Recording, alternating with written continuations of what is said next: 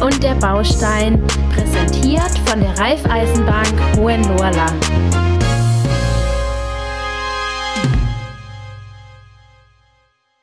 Heute haben wir Michael Scharf, Seniorberater zum Thema nachhaltiges Bauen bei der Firma Holzim. Holzim ist ein Schweizer Unternehmen, ähm, hat circa 70.000 Mitarbeiter, eine ordentliche Zahl. Und hier in Deutschland sind 2200 Mitarbeiter zu zählen. Ähm, heute haben wir einen davon da, Michael Scharf. Ähm, schön, dass du da bist. Stell dich doch bitte mal kurz vor, wer bist du und was ist Holzim? Ja, hallo zusammen. Hallo Fabio, danke Julian. Holzim, das ist ein Baustoffhersteller, ein Bauprodukte- und auch Baulösunghersteller, der ursprünglich mal mit zwei Hauptthemen angefangen hat. Das war vor allen Dingen Zement und Beton. Und daraus hat sich dann über die Zeit, haben sich noch weitere Lösungen entwickelt. Das vor allen Dingen sind es Betonfertigteile, in denen wir jetzt unterwegs sind, aber auch insgesamt Bauprodukte, Baulösungen. Also Dinge, die man im Üblichen dann schon aus Zement und Beton macht, aber die dann weitergehen, die noch zusätzliche Eigenschaften mit draufsetzen, mhm. zusätzliche Performance, wie man das jetzt im Neudeutschen sagt, noch mit dazu haben. Und das ist so der Strauß, mit dem wir unterwegs sind. Das ist einer der größten Hersteller von der Art in Deutschland und auch, auch weltweit. Also der Konzern ist in vielen anderen Ländern ganz ähnlich aufgestellt, macht mit, mit diesem Strauß von Zement, Beton, Fertigteile und auch Produkte, Lösungen in vielen Teilen der Welt Geschäft. Und ähm, wer bist denn du? das habe ich ganz vergessen, das ist eine gute Frage. Ja, ich bin, ich bin zum Beton und Zement völlig ungeplant gekommen. Ich bin eigentlich, also ganz ursprünglich war ich mal Maurer, habe meine Maurerlehre gemacht und habe dann Architektur studiert, ganz klassisch, habe dann als Architekt in in Mainz angefangen als ähm, zu arbeiten und bin dann relativ bald zu einem Projektsteuerungsunternehmen in Frankfurt gekommen und das war dann, das ist jetzt ungefähr 15 Jahre her, das war dann die Zeit, in der nachhaltiges Bauen zum ersten Mal so ein bisschen aufgekommen ist. ist damals hat sich dann auch ein Steinwurf weit von, wo wir jetzt gerade sind übrigens, die Deutsche Gesellschaft für nachhaltiges Bauen gegründet. Und ich habe für das damalige Unternehmen gesagt, da sollten wir hin. Also wir sind dann Gründungsmitglied von der DGNB geworden. Das ist die Abkürzung für Deutsche Gesellschaft Nachhaltiges Bauen. Und mit dem Background Architektur, Bauherren, was wollen Bauherren eigentlich mit nachhaltigem Bauen? So jemanden hatte Holzim damals gesucht, der einfach erklären kann, was ist eigentlich an unserem Produkt, Beton, Zement, nachhaltig? Wie kann man das wirklich auch in einem besten Kontext nachhaltig platzieren? Und wie kann man es noch nachhaltiger machen natürlich? Und das ist mein Job dann auch. Das ist im Prinzip dann damit auch mein Background und meine Jobbeschreibung bei Holzim. Cool, mega spannende ähm, Jobbeschreibung, finde ich. Und auch so ähm, Werdegang von dir. Aber vielleicht fangen wir nochmal ganz vorne an. Wir haben schon drüber gesprochen. Was ist denn überhaupt der Unterschied zwischen Zement und Beton? Man spricht oft drüber, aber ich glaube, weniger wissen es. Das ist eine super Frage und es ist vor allen Dingen gut, dass ihr diese Frage Leuten wie mir immer wieder stellt, weil wir vergessen das manchmal, dass das, du, du bist, du wirst ein Fachidiot. Und das ist ein ganz wesentlicher Unterschied. Ähm, das ist relativ einfach zu erklären. Zement ist ein Klebstoff. Zement ist nichts anderes als ein Klebstoff. Fertig. Und wenn du diesen Klebstoff vermischt mit Kies und Sand, dann wird ein formbares Material daraus. Es ist für drei, vier, fünf Stunden circa formbar und danach ist es Beton. Und das ist eigentlich auch das Geniale an diesem Produkt. Ähm, zum einen, Zement härtet, sobald du es mit Wasser vermischt, immer aus, kannst du kannst auch nicht mehr stoppen. Also einmal mit Wasser vermischt, fängt ein, ein chemischer Prozess an, der dieses Aushärten dann auslöst und dann nach dieser Aushärtzeit ähm, ist er nicht mehr, nicht mehr formbar, aber in dieser Zeit ist er formbar. Und das heißt natürlich, du hast dann du hast eine völlige, eine völlige Flexibilität, mhm. was du aus diesem Material machen kannst. Aber das ist der Unterschied nochmal. Zement und wenn du zu diesem Zement, das ist ein graues, ganz feines Pulver, also wie Mehl, nur mhm. grau. Und wenn du das mit Kies und Sand mischt, wird es zum Beton und Wasser. Okay. okay. Jetzt haben wir das auch mal verstanden. Wobei ihr das ja eigentlich in deinem Haus, Fabio, genau schon auch teilweise ja. habt umgesetzt. Ja, klar. Ja, ja aber man, man, spricht dann halt immer mal schnell von Zement und mal von Beton, aber ähm, ja. ob man dann immer das richtige Wort für, das, für die richtige ähm, für einen richtigen Baustoff verwendet. Das ist ja. dann auch. Und dann gibt es noch das dritte, das heißt hier im Süddeutschen Speis. Und dann gibt es noch das dritte, das heißt hier im Süddeutschen Speis. Und das nennt man sonst Mörtel. Ähm, das, ist, das ist eigentlich eine Unterform vom Beton. Das ist, ähm, da ist kein Kies drin, da ist nur Sand und Zement drin. Das nimmst du dann als, als ähm, zum Mauern zum Beispiel. Mörtel. Um, um, oder auch zum Putzen. Also das habt ihr dann wahrscheinlich bei euch gemacht. Putzmörtel. Genau, ja. Wie ähm, wird denn der herkömmliche Zement gerade aktuell denn so gewonnen? Das ist ein Prozess, das ist eigentlich eher schon fast eine historische Frage. Es, eine, es gibt auch wirklich historische Literatur darüber, über die Ent Entwicklung von Zement. Wir haben Zeit. in, in, welches Jahrhundert müssen wir dann zurück? So viel Zeit habt ihr nicht, weil ja das, pa das Pantheon ist ja der, gilt ja als der erste Betonbau auf dieser Welt. Und die Römer haben tatsächlich, die hatten damals Puzzulan, das ist dann ähm, eine Asche aus eine vulkanische Asche, die eine ganz ähnliche Eigenschaft hat wie Zement. Die, die haben sie aber aus dem, einfach aus, aus einem Steinbruch gewonnen, dieses Puzzulan. Und damit haben sie das Pantheon gebaut. Und das ist dann gilt als der erste Betonbau, der auf dieser Welt gebaut wurde und auch ein Beispiel für die Dauerhaftigkeit von dem Material. Das ist dann irgendwann, ich bin nicht ganz sicher, aber Ende des 19., Anfang des 20. Jahrhunderts ist dann ähm, ist dann Beton wirklich industriell hergestellt worden. Was du dafür brauchst, ist vor allen Dingen Kalkstein. Das ist, ähm, das, ist das Hauptrohmaterial von der Zementherstellung. Deshalb ist es auch, deshalb ist Beton so ein erfolgreicher Baustoff geworden, weil Kalkstein einfach ein Material ist, was du überall auf der Welt verfügbar hast, in großen Mengen verfügbar hast. Du musst dieses Material noch mit ein paar anderen Materialien, aber in sehr kleinen Mengen mischen. Das ist Bauxit, also Aluminiumoxide, Eisenoxide. Musst es dann zu so, auch zu so einem feinen Mehl, man nennt das auch Rohmehl, zu so einem feinen Mehl verarbeiten und dann musst du es in einen Brennprozess reinbringen. Das ist, ähm, wir, das, wir nennen das Drehrohrofen, das ist eine zwei Meter Durchmesser Röhre, 10, 15 Meter lang, die sich ständig dreht. Und dann hat ein leichtes, eine leichte Neigung, diese Röhrung, so dass wenn das Material am oberen Ende reingegeben wird, es durch den Drehprozess dieses Rohrs immer langsam ähm, nach unten rieselt. Und unten ist eine große Flamme die sozusagen dem Materialstrom entgegenkommt. Und das wird dann auf über 1400 Grad erhitzt. Das ist notwendig, um, um einen chemischen Prozess auszulösen. Wir nennen den im Fachjargon Kalzinierung, diesen Prozess.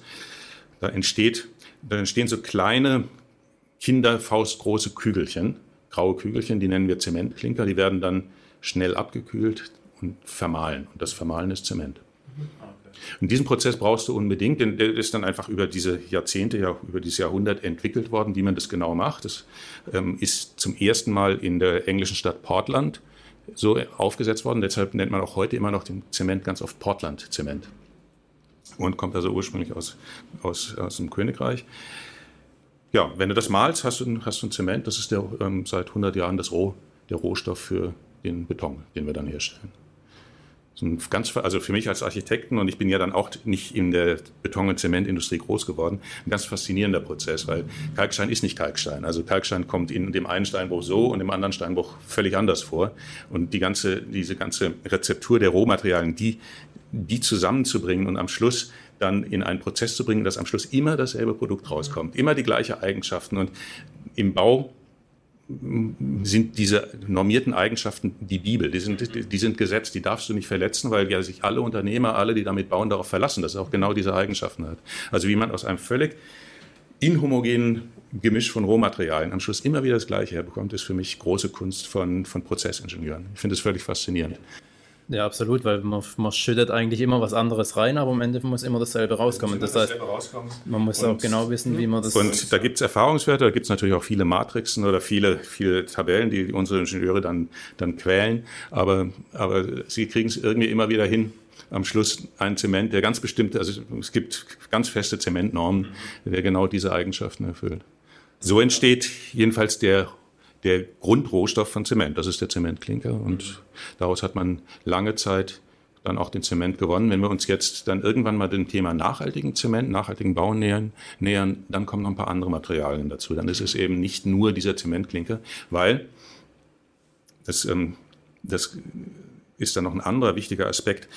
Zement oder Beton hat ja, hat ja den Ruf, sehr CO2-intensiv zu sein. Das ist bei, das, das kommt vor allen Dingen aus diesem Zementklinker, also dieser Zementklinker, der also aus dieser, diesem Drehrohrofen entsteht, der ist besonders CO2-intensiv. Das liegt aber vor allen Dingen an der chemischen Reaktion, die in diesem Zement in diesem Drehrohrofen stattfindet. Also diese 1400 Grad, die wir da erzeugen müssen, die machen ein knappes Drittel des CO2-Fußabdrucks aus. Okay, ich dachte, das, das ist es nämlich schon, aber tatsächlich. Nee, das ist ja eigentlich dann, das ist genau das Thema. Ähm, und diese, dieses Drittel, mit dem könnten wir ja dann umgehen. Ne? Also es gibt ja Wasserstoff, es gibt ja erneuerbare Energien, also wir haben kein Energieproblem. Das ist dann eher ein Kostenthema. Aber dieser chemische Prozess, aus einem Kalkstein ein Zement zu machen, steht für circa ein knappes, knappe zwei Drittel von den gesamten CO2 CO2-Fußabdruck eines Zements. Und aus der Nummer kommst du nicht raus, solange du Zement haben willst. Das heißt, da, da gibt es dann nur die Möglichkeiten, weniger davon zu nehmen. Also die einzige Möglichkeit, Zement CO2-ärmer zu machen, ist, von diesem Zementklinker möglichst weniger einzusetzen, um Zement zu machen, um, um Beton zu machen. Ist es dann auch schon den, der, den Ansatz, den ihr geht? Oder, ja. ähm, okay. Also das ist der Hauptansatz. Es gibt am Schluss, wenn du dir das, eben, das war dann auch meine Rolle als Architekt innerhalb von so einem Unternehmen. Ähm, wenn du dir beim Bauen Gedanken darüber, darüber machst, wie kann ich es CO2-ärmer machen, dann ist der Beton ein Element dabei, aber es gibt noch viele andere Elemente und du musst sie alle zusammentun, um, um ideal oder um, um optimal zu optimieren, äh, zu, zu reduzieren. Beim beim Zementbeton ist unser größter Hebel, diesen Zementklinker zu reduzieren, aber wir haben noch ein paar andere dabei. Also da gibt es dann schon auch, also erneuerbare Energien spielen natürlich eine Rolle. Wir, wir machen auch ähm, viel Transportwegeoptimierung, also einfach alle Zuschlagstoffe, alle, alle, alle Rohmaterialien, die wir verwenden, möglichst dann optimiert zusammenzubringen, sodass wir von allem möglichst wenig benutzen dabei.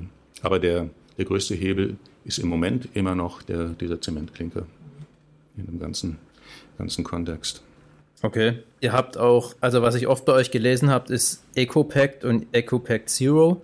Ist es dann, geht es schon in die Betonrichtung oder ist es tatsächlich auch noch für die Zementherstellung? Ähm, wo, wo tut man das einordnen, die beiden Begriffe? Bei EcoPact, das ist unsere, unsere klassische CO2-optimierte, also klimafreundliche Beton-Produktlinie. Okay. Das ist ein Beton, den wir ganz speziell dann CO2-optimiert haben durch den Einsatz von CO2 mhm armen Zementen. Also genau das, was ich eben gerade beschrieben habe. Dann, wir haben dann Zemente genommen, die, die einfach bis zu 70 Prozent weniger CO2 haben, als gegenüber einem klassischen Portland-Zement. Und ähm, haben dann eben auch drumherum noch alles, was geht, optimiert. Also erneuerbare Energien, aber vor allen Dingen auch noch Transportwege, ähm, Materialien einfach darüber hinaus optimiert. Das ist der Ecopakt. Und dann hattest du noch den Ecopakt Zero erwähnt. Das ist eine Produktlinie, die darauf aufbaut. Also wir können auch aus diesem Ecopakt ein Ecopakt Zero machen.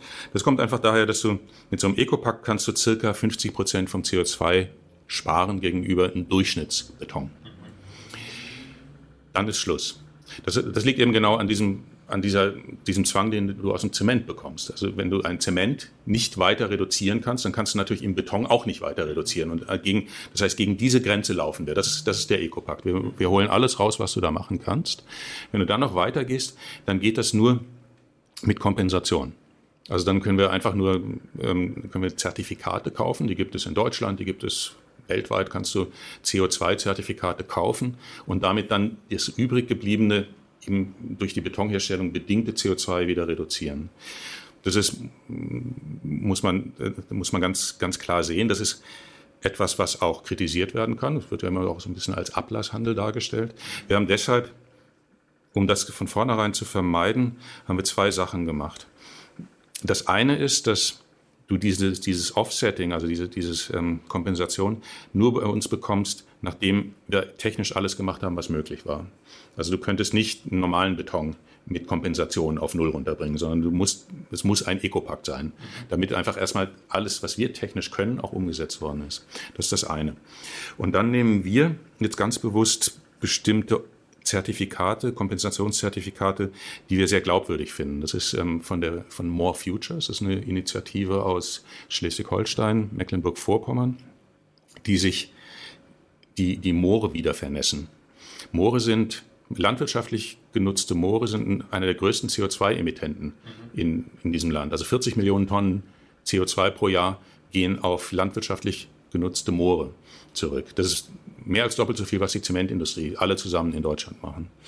Und die werden dann eben wieder vernässt. Da gibt es auch, gibt's auch politische Bestrebungen, sowas zu machen, aber solange die nicht da sind, muss einfach Geld ausgegeben werden, um diese Wiedervernässung zu finanzieren. Und das Geld wird durch den Verkauf solcher Zertifikate reingeholt. Also wir finden das sehr gut, weil es zum einen ähm, lokal ist, also weil es wirklich so auch in einem Rahmen ist, den wir verstehen. Das ist nicht irgendwo in einem völlig anderen Kulturkreis, wo du zwar sagst, da habe ich ein Zertifikat gekauft, aber die war noch nie da oder ich habe es nicht kapiert. Und ich, ich finde, es hat auch noch einige andere sehr schöne Nebeneffekte. Also es hat einfach durch das Wiedervernässen natürlich nicht nur CO2, was aufgenommen wird, sondern du, ähm, du hast auch eine ganz gewaltige Auswirkung auf Biodiversität in solchen Mooren dann. Also du schaffst ja ganz neue Habitate. Und auch Naherholung in Mooren findet dann, hat dann wieder eine ganz andere Dimension. Also ich halte ich halt das für eine sehr, eine sehr runde Art, wenn du das dann schon machst, auch solche Kompensationen zu machen. Die sind nicht, die sind nicht die günstigsten Zertifikate. Also wir reichen diese Kosten aber sowieso eins zu eins durch. Also das ist nicht unser Geschäftsmodell, sondern einfach nur etwas, was wir zusätzlich on top anbieten. Und das wäre dann der Ecopact Zero. Also ich würde ganz kurz nochmal eine, eine Frage stellen. Und zwar, so wie ich das jetzt verstanden habe, es ist nicht möglich, ähm, Zement so herzustellen, dass man keinen CO2 produziert. Technisch ist das ganz genau so richtig, ja. Okay, weil es ein Zusammenspiel aus dem Rohmaterial, wie jetzt zum Beispiel der Kalk, ja. und die Produktion an sich, die Energie, die dadurch aufgebracht wird. Es ist, es ist ein ganz bestimmter chemischer Prozess, den du unbedingt brauchst, um Zementklinker herzustellen. Der, dieser Prozess heißt Kalzinierung und das ist einfach das Erhitzen von Kalkstein. Und Kalkstein, ist, Kalkstein hat CO2 gebunden. Mhm. Und durch dieses Erhitzen von Kalkstein erhältst du Brandkalk, das ist das, was wir brauchen, um Zement zu machen, und CO2. Mhm. Und dieses CO2 entweicht. Mhm. Und das ist der CO2-Fußabdruck. Okay.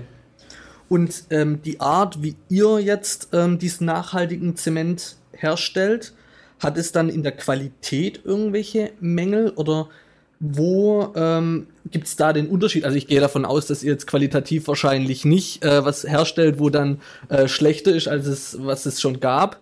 Ähm, aber einfach mal wirklich platt mal reingefragt, Gibt es da Nachteile, Vorteile? Also wo kann man das einordnen? Das ist eine super Frage. Es erinnert mich so ein bisschen an einen der ersten Klebstoffe. Ich sage jetzt die Marke nicht, aber es hat was mit, mit einer Eule zu tun. Und, die, und die, da gab es Oha, vor, und da gab es vor langer Zeit die erste. Die hatten ja immer das Lösungsmittelthema. Ne?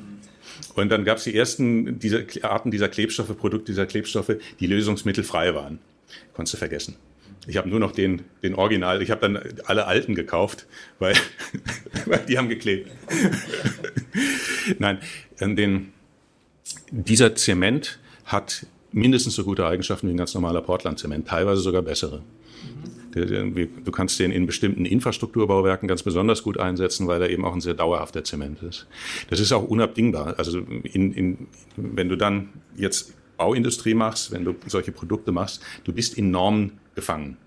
Oder gefangen ist auch der falsche Begriff. Wir haben Normen, weil diese Regeln sind ja alle mit einem bestimmten Grund geschrieben worden. Die sind ja geschrieben worden, um, um Risiken zu vermeiden, um sicher zu bauen, um euch, um, um, um, um dir bei deinem Bau das, das Gefühl zu geben, diese Wand wird immer so lange halten und heben, ähm, wie ich in diesem Haus wohne und es wird nie irgendwas passieren. Das heißt, solche Zemente müssen solche Normen entsprechen und das tun sie auch.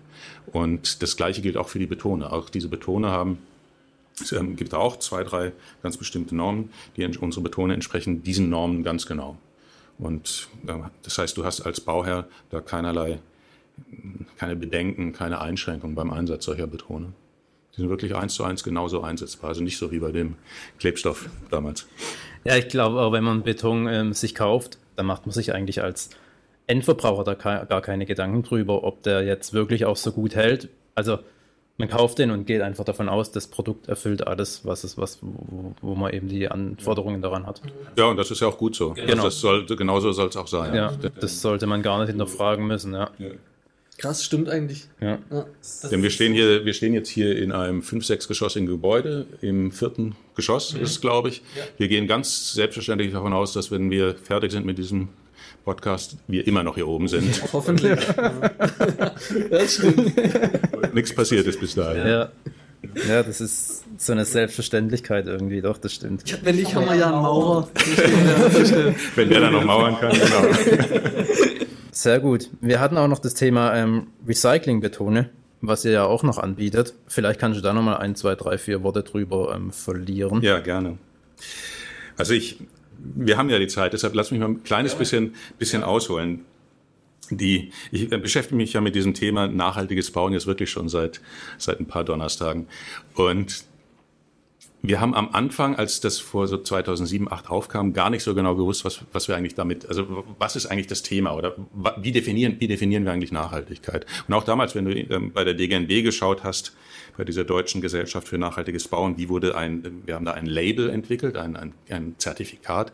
Das ist ein breiter Strauß von verschiedenen Eigenschaften. Das ist CO2 natürlich und das ist aber auch gesunde Raumluft zum Beispiel ist dabei gewesen, gutes Management, ähm, Sicherheit, was hatten wir noch dabei? Ähm, Biodiversität und eben, und eben auch Recycling. Das ist dann so ein bisschen dahin geplätschert und so vielleicht seit zwei, drei Jahren hat es eine völlig neue Dynamik bekommen. Das ist vor allen Dingen die Fridays for Future Bewegung und das Thema CO2. Also das Thema CO2, das hatte, hatte ich auch völlig unterschätzt, ist dann plötzlich so richtig das dominante Thema geworden. Und jetzt zurück zu deiner Frage.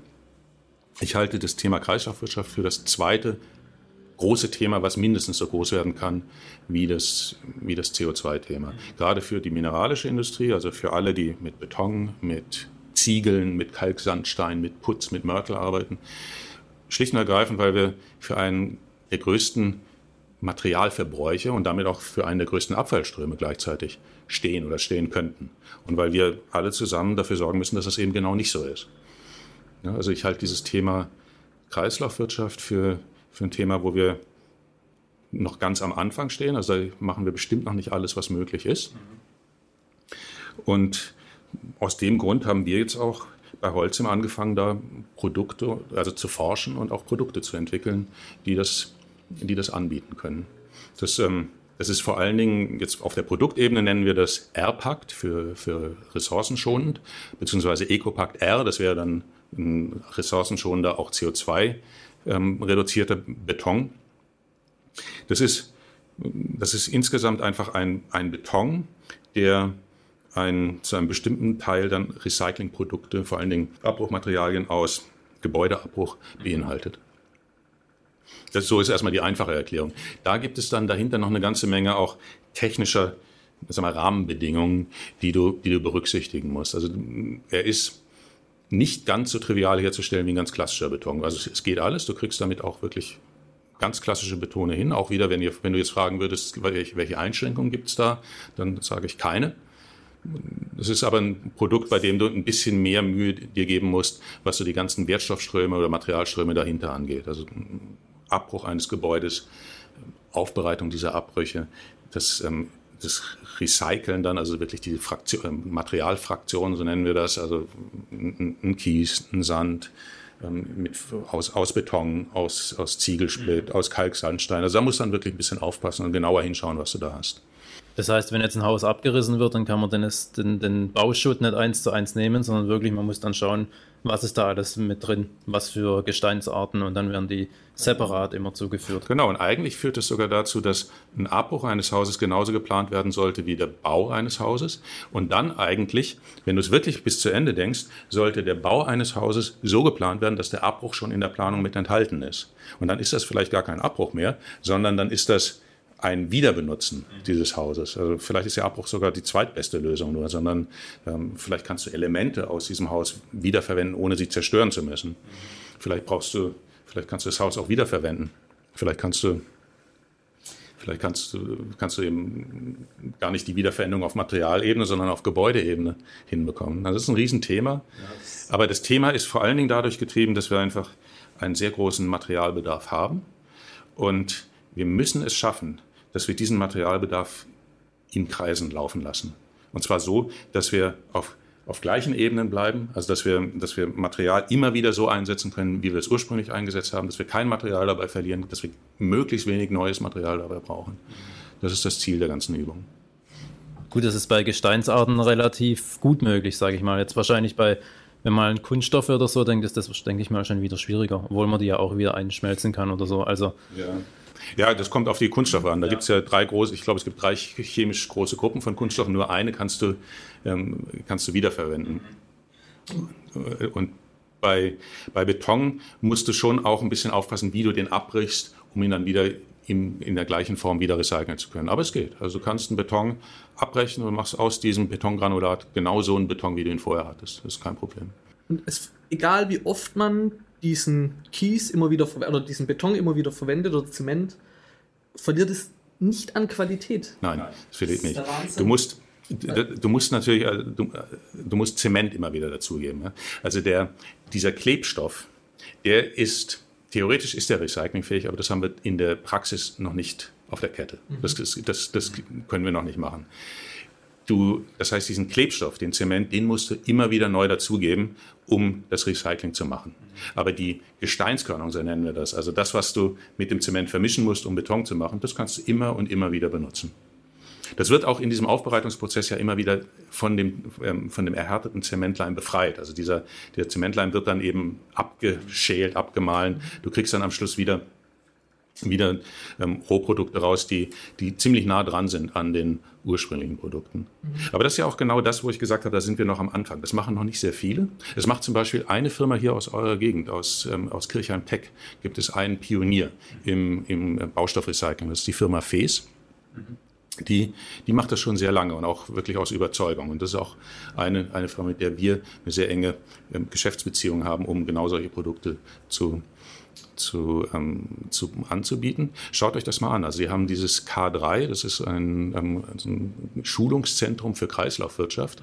Hochspannend, die machen auch Führungen, wo du dann wirklich sehen kannst, wie aus aus ähm, Bauabbrüchen, aber auch aus gewaschener Erde, aus allen möglichen wieder Baustoffe, wirklich originäre Baustoffe werden. Nee, du kannst das immer wieder verwenden. Und Genial. Wahnsinn, ja. Ich würde aber trotzdem noch mal kurz einen Schritt ja. zurück machen, weil was mich total interessiert, dieses Stichwort vorhin, man müsste eigentlich planen, wenn man ein Haus anfängt zu bauen, in den Plan mit ein, ähm, einbauen, ähm, wenn das Haus wieder abgebrochen oder ähm, äh, jetzt fehlt mir das Wort abgerissen. abgerissen wird. Genau, abgerissen wird.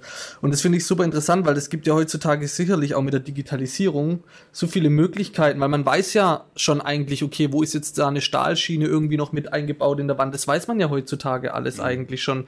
Und ähm, ist interessant, ja, vielleicht mache ich mich selbstständig in dem Bereich oder ich entwickle irgendwas. Ja. Kann ich dann nochmal auf dich zurückkommen, Michael? Ja, da können wir uns ja zusammentun.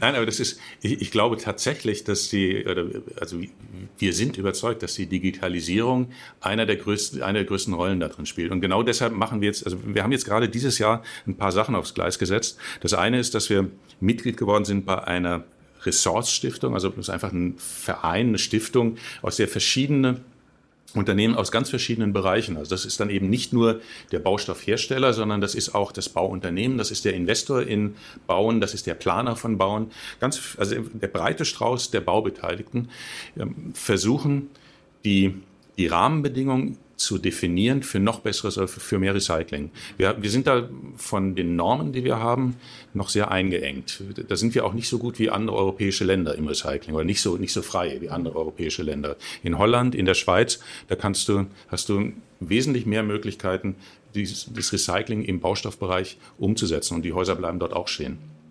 Das ist das eine. Also wir sind bei der, bei dieser Ressource-Stiftung Mitglied geworden. Und das andere ist, dass wir jetzt bei einem, das ist eine digitale Plattform, Madaster heißt die, das steht für Material Kataster, bei der jetzt auch Gründungsmitglied und, und äh, Förderer geworden sind. Und die setzen genau das auf. Die machen Materialdatenbanken, in denen solche Häuser wie dieses hier aufgenommen werden. Wo ist das Aluminium, wo ist das Glas, wo ist der Stahl, wo ist ähm, der Beton, die Kalksandsteine und so weiter. In der digitalen Datenbank werden die dann auch bewertet, kriegen auch noch einen Restwert mit dazu, also werden auch noch ähm, ähm, ökonomisch bewertet. Und das dient dann als der Steinbruch 4.0 für Häuser in 10, 20, 30 Jahren. Also die Idee ist dann, wenn es dann wieder ans neue Bauen geht, genau zu wissen, da habe ich diese Materiallagerstätten. Und das wäre doch wunderbar, wenn das dann der Steinbruch der Zukunft ist. Wenn es mal wieder Baustoffmangel gibt, dann muss man sich halt die bestehenden Häuser anschauen und dann muss man halt eins abreißen und dann hat man wieder Material. Ganz genau. Das wäre dann eine, eine, Lösung dafür. Ganz genau. Ja, der Baustoffmangel, ich weiß nicht, ob es ein Mangel ist, aber es ist einfach die Notwendigkeit, nicht, also wir können nicht einfach immer nur weiter neue Rohstoffe nehmen. Und der andere große Treiber ist die die Kosten für Deponierung. Also einfach der, das ist ja nicht nur das Material, was du hast, sondern es ist auch der, die Abfälle, die du, die du produzierst. Und es war lange Zeit einfach günstiger, Bauschutt wegzuschmeißen und dafür neuen dann zu holen. Das war einfach billiger. Und, und wenn du dann wenn das, wenn das ein begrenzendes Element wird, also wenn dann plötzlich die, die, die Deponie, selbst für mineralische Abfälle, die waren eben immer relativ günstig, wenn die plötzlich teuer werden, dann gibt es plötzlich auch ganz schöne Incentives. Dann plötzlich kannst du Geschäfte machen, dann auch mit Kreislaufwirtschaft. Und das ist doch gut. Und so, wir entwickeln uns jetzt gerade so ein bisschen auch in die Richtung. Wir haben jetzt gerade auch hier in, in, im süddeutschen Raum eine Firma übernommen, die Firma Schotterteufel. Und die sind ein Unternehmen, die genau in diesem Bereich Abbruch von Gebäuden und Recycling von Baustoffen große Kompetenzen haben und auch solche Baustoffe wieder in Beton zu verwenden. Und das ist, ein, das ist für uns eine strategische Entwicklungsrichtung, in die wir das Unternehmen weiter treiben und weiterentwickeln wollen, weil wir einfach die, die Notwendigkeit sehen, dass, dass du da einfach noch viel mehr machst.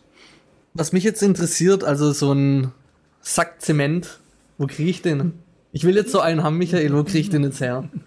Gibt's das schon irgendwie? Liegt der bei Obi? Oder jetzt muss ich alles Mögliche sagen, ne? Obi, Hornbach. Bei alle, alle sind alle gut. Liegt der da schon irgendwo? Oder? Der liegt, der liegt da, da kriegst du den. Wenn du den in größeren Mengen haben willst, dann sprichst du lieber einen von unseren Vertriebsleuten direkt an. Also wir, wir liefern auch tatsächlich auch, auch, auch Sackzement aus. Das ist aber in Deutschland eher der weniger übliche Weg, um Zement zu, zu bringen. Das machst du eher, wenn du mal ein Gartenmäuerchen machst oder von deinem Teich, ähm, ein Teich ein Bankett legst. Im größeren Bereich ist das immer sogenannte Siloware. Das heißt, wir, das wird in Lastwagen, die sehen dann fast aus wie Milchtransporter, also so, so röhrenförmige Lastwagen oder, oder ähm, dann auch ähm, Waggons per Bahn transportiert und wird dann entweder in der Silo, im Silo auf die Baustelle oder im Silo ins Betonwerk so geliefert. Also so kriegst du von uns den Beton. Aber es gibt auch Holz und Beton in, Zement, in, in, in Zementsäcken. Und gerade unser, unser CO2-optimierter Beton, der äh, Zement, der unser CO2-optimierter Zement, der EcoPlanet, den haben wir jetzt dann zuerst als, als Sackzement mhm. auch auf den Markt gebracht. Und die wichtigste Frage, was kostet das?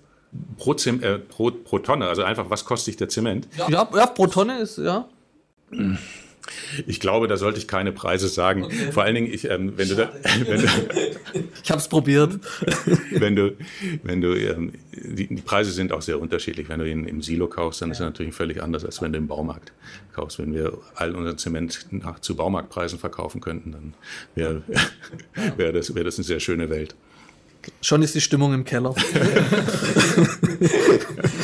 ja, wir, wir können vielleicht noch ein, noch so, so ein Thema streifen das geht so überhaupt, was ist eigentlich nachhaltiges Bauen generell? Also wenn wir mal so, wir haben uns ja jetzt sehr stark auch über das Thema unterhalten, was ist eigentlich nachhaltiger Zement, nachhaltiger Beton.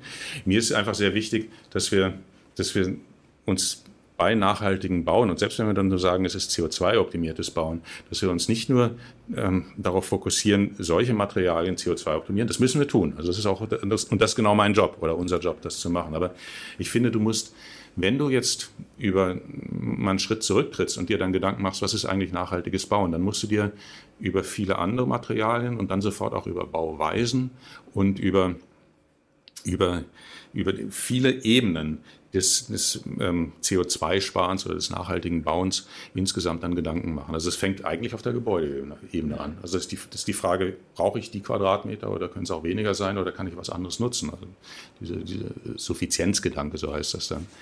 Und dann ist es natürlich auch Bauweisen. Also du kannst aus Beton bauen, aber du kannst natürlich auch aus Holz bauen und du kannst auch Hybridbauweisen machen und du kannst bei jeder dieser Bauweisen auch Material sparen und du musst Material sparen bei jeder dieser Bauweisen. Also dann ist und, und das heißt, du musst dann dir Gedanken machen, was sind Baukonstruktionen, was ist die optimale Konstruktion für mich, wie kann ich aus dieser Konstruktion so, so viel Material sparen wie möglich. Und dann kann ich mir Gedanken darüber machen, wie ich einen Beton CO2 optimiere oder wie ich einen Stahl CO2 optimiere oder auch wie ich ein Holz CO2 optimiere. Also du musst einfach, wenn du, wenn du dir darüber Gedanken machst, nicht eins rausgreifen und sagen, und da mache ich jetzt alles, sondern du musst wirklich auch überlegen, wie macht es insgesamt Sinn oder wie, wie passt es am besten zusammen. Und da können wir unseren Teil auf der Materialebene. Aber wir sind auch ganz, also wir führen viele Gespräche mit Architekten oder auch mit Projektentwicklern und Investoren, um, um zu verstehen und auch um unseren Input zu geben, was kannst du da noch machen oder wie kannst du auch, vielleicht hast du ja einen größeren Hebel in in Material sparen gegenüber gegenüber ähm, CO2 aus dem Material rausholen. Und unser, unsere Mission, die wir jetzt gerade ganz neu aufgesetzt haben, ist auch wirklich mehr mit weniger bauen. Das ist dann, das so alles zusammenzubringen.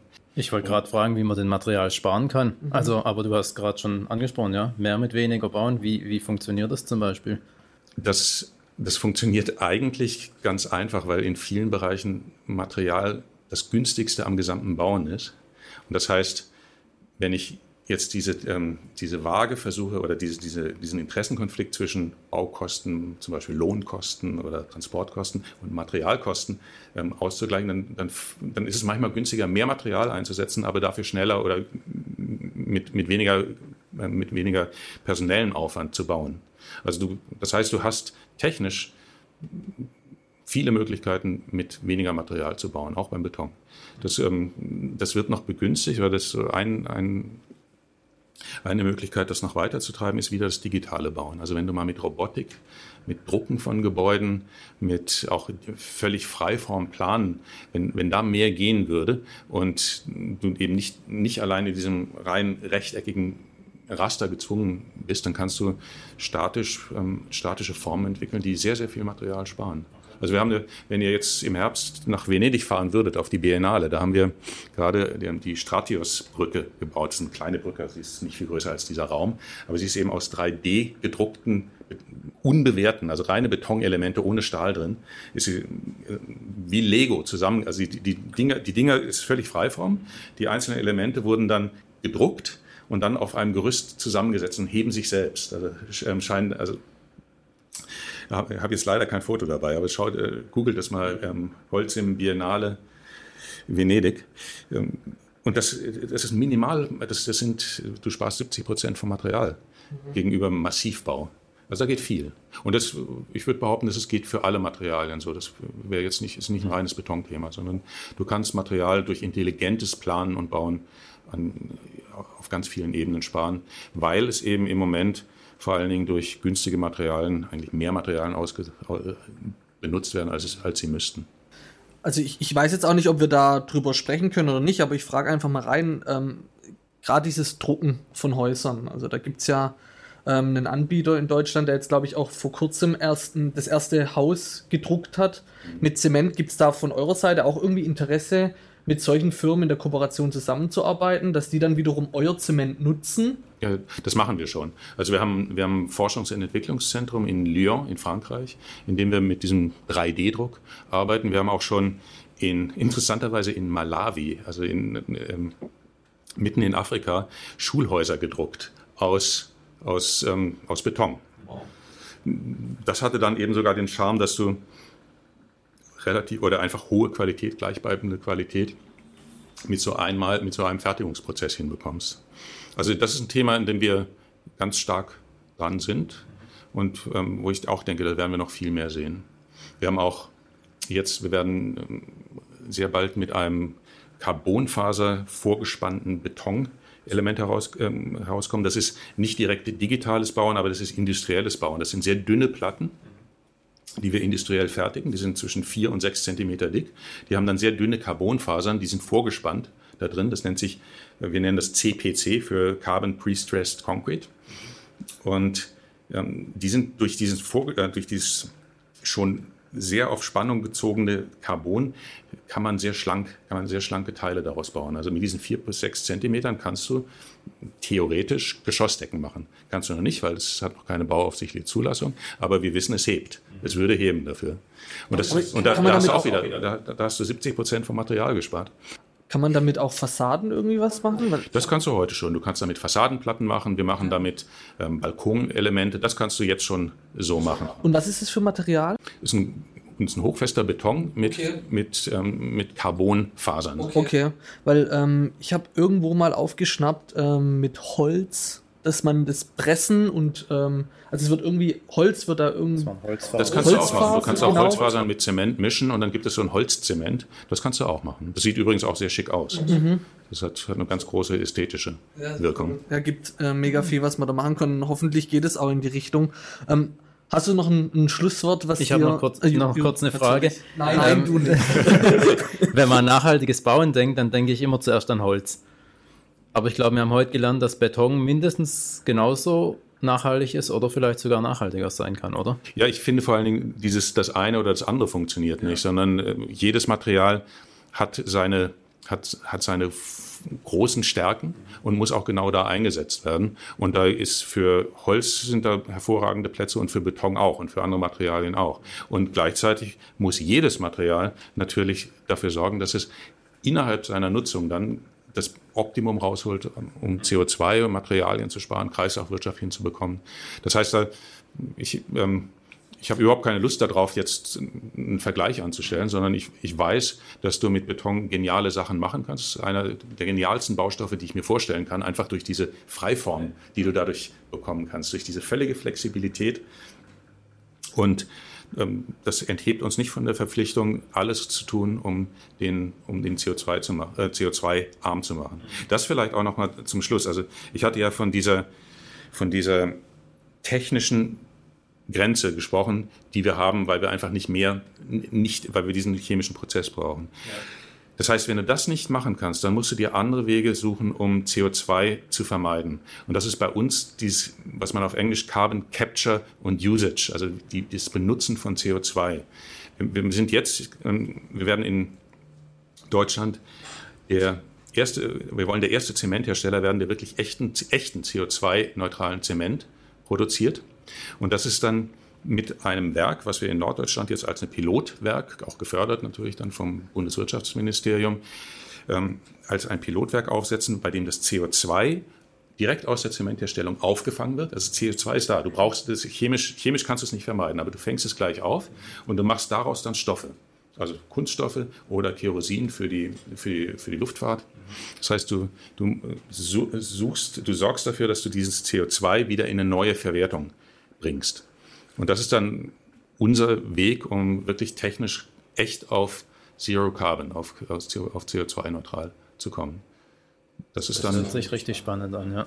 das ist, ja, das ist richtig spannend. Das ist auch, das ist wirklich dann Hightech, was da läuft. Das, auch, das kannst du nicht alleine. Das ist eine Kooperation, die dann mit einer Raffinerie, mit einem chemischen Betrieb, mit den Stadtwerken dort vor Ort. Also du brauchst viel Energie, erneuerbare Energien natürlich. Du brauchst eben jemanden, der sich mit der Raffinierung solcher und mit den chemischen Prozessen von, wie, wie mache ich aus CO2 dann eigentlich wieder Kunststoffe auskennt. Und so ein Konsor Konsortium haben wir dort aufgesetzt, das nennt sich Westküste 100 und machen das eben jetzt, in, setzen das Projekt jetzt auf. Also in ein paar Jahren dann sind wir dann hoffentlich auch in der Lage, wirklich echten CO2-armen Zement und damit dann auch echten CO2-neutralen Beton herstellen zu können. Drückt uns mal die Daumen, dass das klappt. Ja, da, Das machen wir. Wir haben heute mega viel über Nachhaltigkeit gelernt, du. Ähm, ich fand eigentlich deinen Satz ganz gut, dass ähm, man eigentlich dann Holz denkt. So war es bei mir auch. Und äh, also ich habe extrem viel gelernt. Eins ist auch klar, Holzim kann unglaublich stolz sein, dich, Michael, als äh, Berater zu haben. Ähm, Respekt, wie du das hier äh, gemeistert hast. Zu jeder Frage, außer zu meiner Preisfrage, immer die passende Antwort gehabt. Ja, das wird auch so bleiben. Deshalb vielen Dank, äh, dass du dich auf den Weg gemacht hast von Mainz hierher. Ähm, danke, dass du da warst. Hat riesen Spaß gemacht. Und äh, danke fürs Zuhören. Und wenn du noch was hast, Michael, ähm, hau raus. Ja, ähm, sprecht uns an, ähm, fragt uns. Also wir sind für dieses Thema, was können wir noch weiter tun, um nachhaltig zu werden, immer offen. Und wir sind auch, ähm, wir haben die Weisheit nicht erfunden, sondern wir sind immer auch dankbar für solche Inputte, für solche, für solche Fragen wie jetzt von, von euch, aber auch von vielen anderen. Also das ist eher der Appell. Haut uns an, fragt uns und, ähm, und lasst uns zusammen besser werden dabei. sehr schönes Schlusswort. Dankeschön fürs Zuhören und bis bald. Ciao.